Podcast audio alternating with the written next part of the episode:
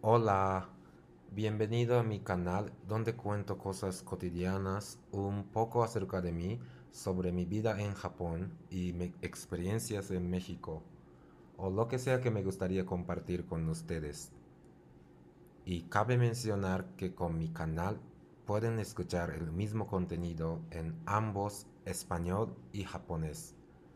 Voy primero con unas oraciones en español, luego repito las mismas en japonés. Así podrán acostumbrarse cómo se habla el japonés. こんにちは。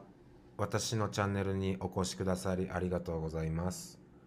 ここでは日常の何気ないこと、私のこと、日本での生活やメキシコでの経験、また私が皆さんと共有したいなと思うことをランダムにお話ししようと思います。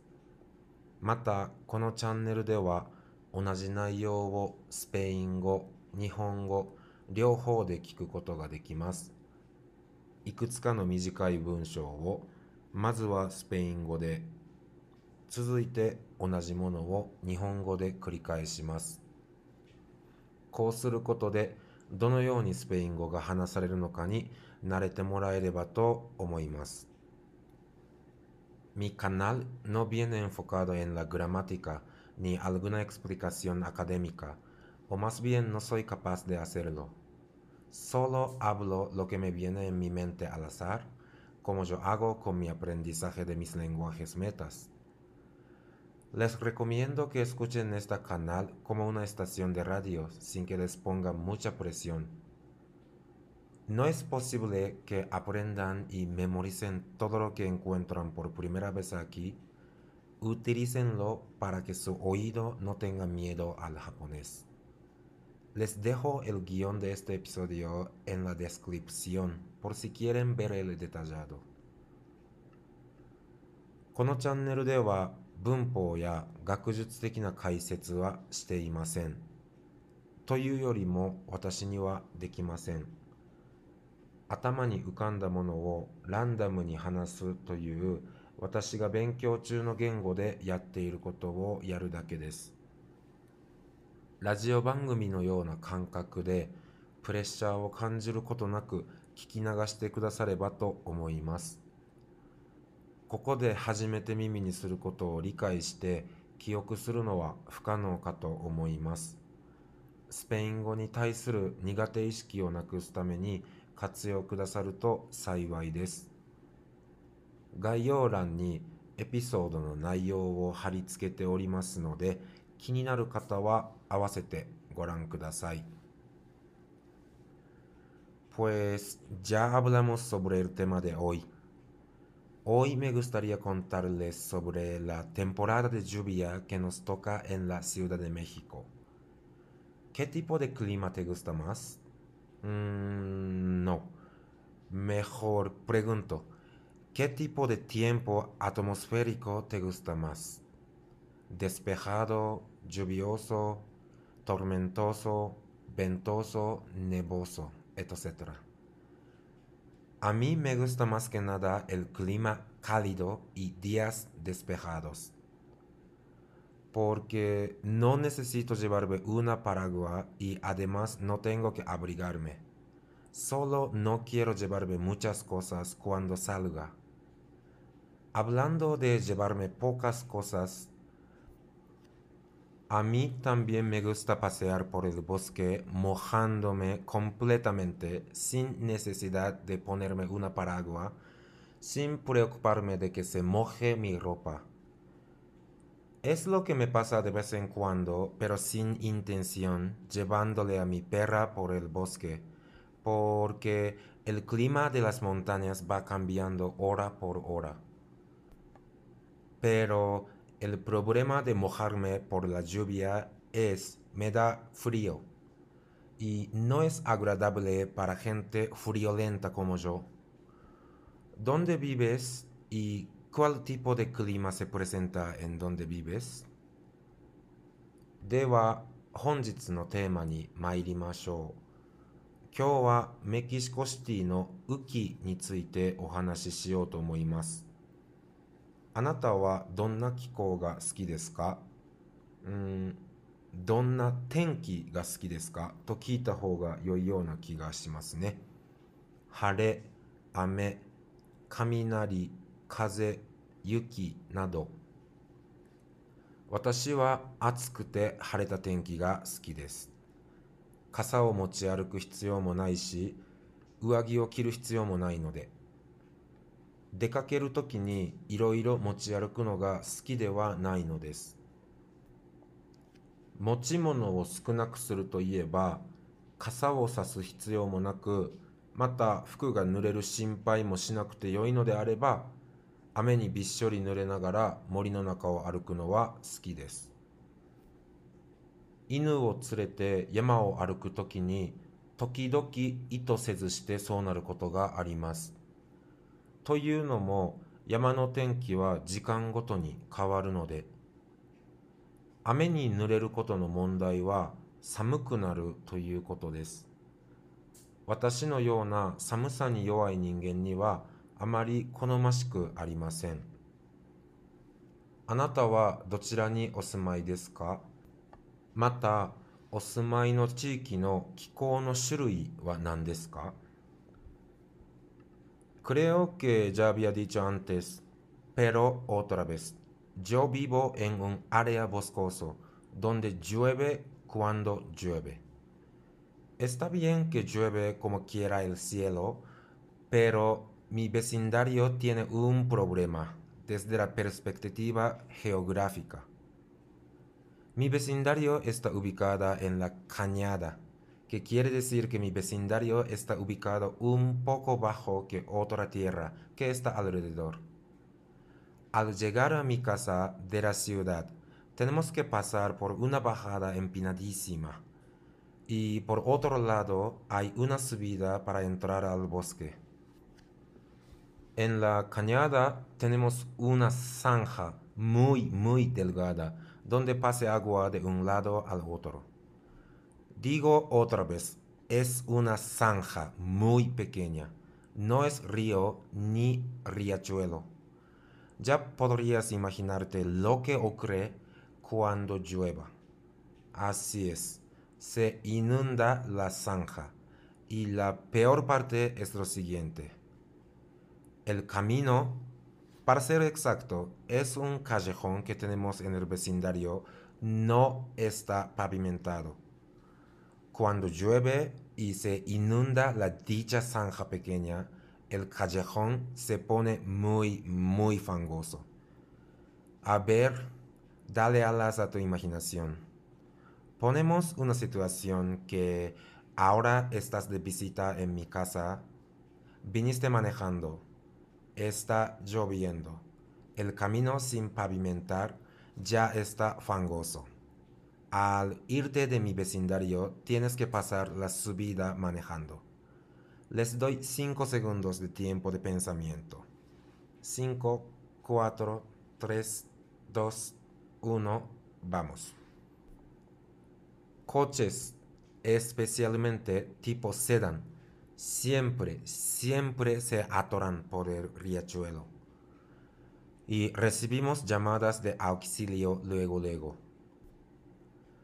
Cuando alguien reciba una llamada, esa persona comparte la situación en el grupo de WhatsApp de los vecinos.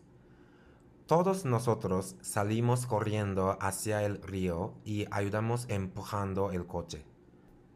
Se nos tira fango y terminamos como un oso de peluche, pero casi la mayoría de nosotros ha sufrido por la misma situación. Entendemos lo imposible que es salir del infierno de fango. Obviamente nos cuesta salir en la lluvia y ayudar a sacar un coche atorado, pero a mí me gusta esa asistencia mutua que tenemos entre nosotros. おそらくすでに以前申し上げたかと思いますが、私は山がちで雨が降るときは降る地域に住んでいます。空が気まぐれに雨を降らす、それは良いのですが、地理的な観点で私の地域は問題を抱えています。私の近所は渓谷のような場所に位置しています。つまり、周りの土地より低い場所にあるということです。市街地から私の家に着くには、急な坂道を降りなければなりません。また反対側には山の入り口につながる上り坂があります。この渓谷にはとっても細い細い溝があり、そこを水が流れています。もう一度言いますが、とっても細い溝です。川でもなければせせらぎでさえありません。雨が降った時に何が起こるかもう想像ができるかもしれませんね。そうです。溝があふれます。そして最悪なのは次の通りです。近所の道、正確に言うと小道は舗装されていません。雨が降るたびに先ほどの溝があふれ、小道はぬかるみます。もう少し想像力を広げてみてください。例えば、あなたは私の家に車で遊びに来ているとしましょう。雨が降っています。舗装されていない道はすでにぬかるんでいます。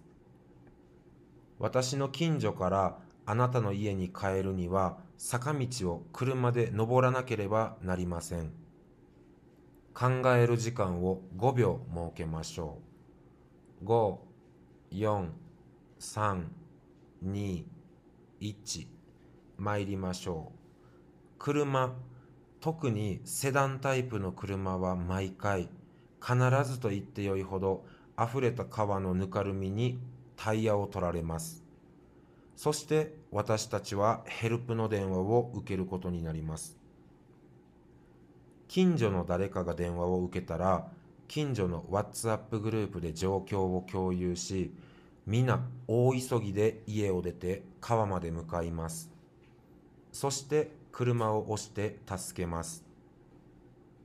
泥が跳ねるし、終わった頃には熊の人形みたいになるけど、近所のほとんどの人が同じ状況で困ったことがあります。みんなこの泥地獄から抜け出すことが不可能なことを分かっているのです。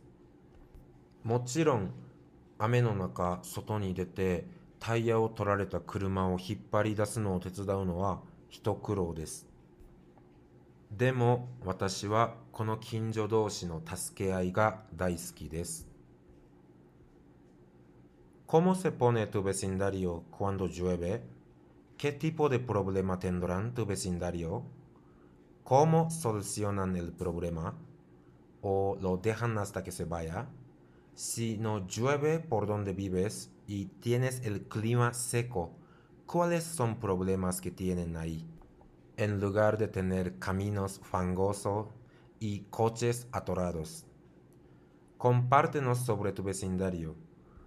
Uno de los buenos del Internet es poder saber la vida que jamás podríamos experimentar si no tuviéramos el Internet.